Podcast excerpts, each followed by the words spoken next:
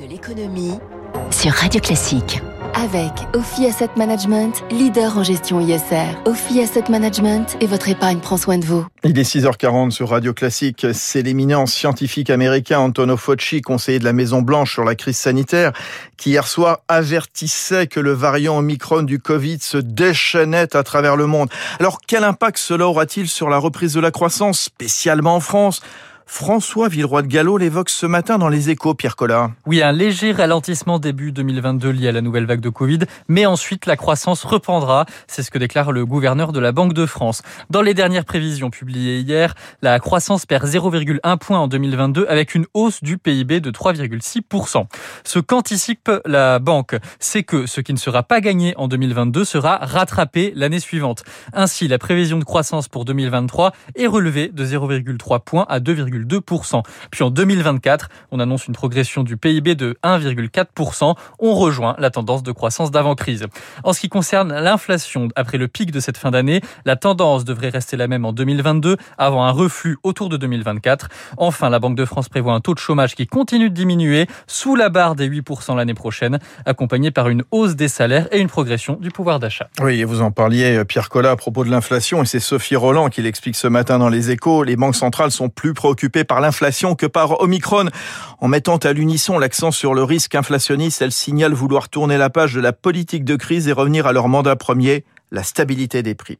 Euh, d'ailleurs, François Villeroy de Gallo, également membre du Conseil des gouverneurs de la BCE, précise dans le quotidien que la Banque centrale européenne maintiendra l'optionnalité de sa politique monétaire pour se laisser à tout moment des marges de manœuvre. Ah, il faudra évidemment surveiller les places financières. Aujourd'hui, ce matin, la bourse de Tokyo recule hein, d'un petit peu plus de 2% après la clôture assez nette dans le rouge de Wall Street, alors que les investisseurs restent prudents face à l'évolution du variant et au retrait accéléré du soutien à l'économie de la Fed. Euh, les bourses chinoises, pareil, en repli également. Et puis Paris, euh, je vous le rappelle, vendredi avec clôturant en net recul de 1,1%, 6926, marché un peu fébrile à l'approche des fêtes de fin d'année. Sur les marchés énergétiques, les tensions entre l'Europe et la Russie sur l'Ukraine font flamber les cours du gaz. Nouveau record historique à Rotterdam. Les stocks sont à des niveaux historiquement bas. Alors justement, alors que le froid s'installe, y a-t-il un risque de pénurie d'électricité en France? RTE, le réseau de transport électrique, prévoit un hiver en vigilance particulière et ces derniers jours, deux réacteurs nucléaires viennent d'être fermés à chaud dans les Ardennes pour des raisons de sécurité et deux autres prolongés dans la Vienne à Civaux en raison de défauts de soudure. Le gouvernement se veut rassurant. Alors, Antoine Cavallero, quelles sont les données de l'équation?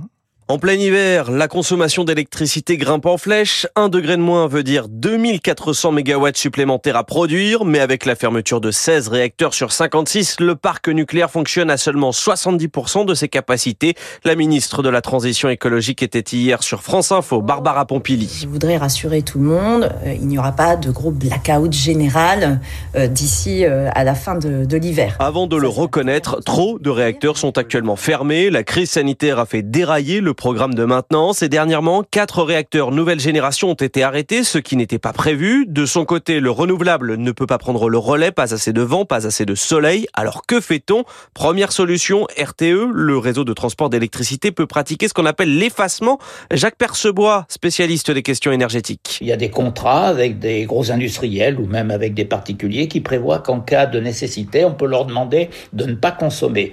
Donc vous réduisez la demande. Autre solution retenue pour le moment, les importations, pas forcément le choix le plus écologique. Par exemple, quand l'électricité vient d'Allemagne, dépendante à 40% du charbon. Et cela a un coût. Actuellement, le prix du mégawattheure sur les marchés est 10 fois plus élevé que celui produit par le parc nucléaire historique français. Euh, JP Morgan, condamné à verser une amende de 200 millions de dollars aux deux gendarmes de la bourse américaine, la SEC et la CFTC, en raison de l'utilisation par leur directeur cadre de messagerie style WhatsApp ou d'emails privés. Ce qui est bien pratique en période de télétravail, mais qui constitue une violation de la loi fédérale qui oblige les organisations financières à conserver des enregistrements sur les communications avec les clients. Mecachrome, l'un des grands fabricants de pièces d'avion implantés dans le Val de Douar et à Toulouse, va acquérir Weir Group à Montauban pour former un leader de l'aéronautique. Les deux partenaires fabriquent tous les deux les pièces de structure et de moteur de l'avion. Territoire d'excellence, un petit peu ça aussi. L'excellence aussi, une recrue de choix pour la maison Dior. Kylian Mbappé, le jeune champion du monde et star du foot français, collaborera pour les collections masculines et le parfum au sauvage, dont il va devenir le visage à la place de Johnny Depp. Le joueur du PSG prêtera également son image aux créations de Kim Jones, le directeur artistique des collections masculines Dior.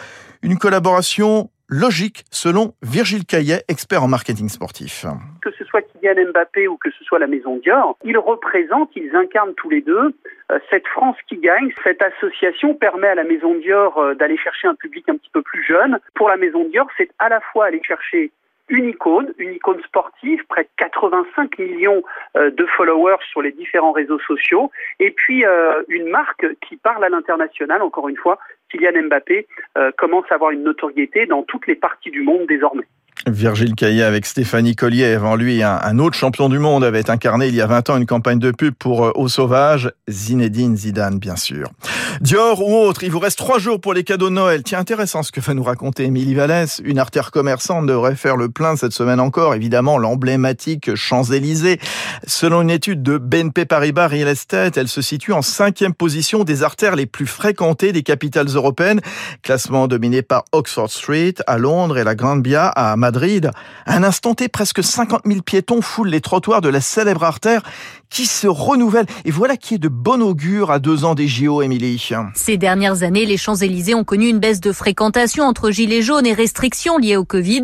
Mais l'avenue a su se renouveler et monte en gamme selon Franck Rosenthal, expert en marketing du commerce. On voit de plus en plus le luxe apparaître. C'est une question de coûts de loyer qui sont importants. il y a les Galeries Lafayette qui sont installées, mais on voit aussi Montclair, marque de luxe italienne qui s'est installée. On voit aussi Dior qui s'est installé. Et l'avenue se différencie par l'expérience qu'elle offre aux clients, poursuit l'expert. On va retrouver des magasins qui sont uniques en leur genre. Le magasin le plus intéressant de Apple à Paris, bah, c'est sur les Champs-Élysées. Si vous voulez voir le magasin le plus innovant de Nike en Europe, c'est sur les Champs-Élysées. Si vous voulez voir le magasin le plus grand de Louis Vuitton, c'est sur les Champs-Élysées. Ça redonne un caractère unique à l'avenue qu'elle avait sans doute perdu. Plus largement, les artères commerçantes européennes misent aussi sur l'événementiel dans un contexte de développement du commerce en ligne et de l'entreprise du tourisme international. Cyril Zaprilat de BNP Real Estate, filiale immobilière de BNP, à l'origine de l'étude. Ces artères deviennent des artères qui sont aussi dédiées pour les populations locales.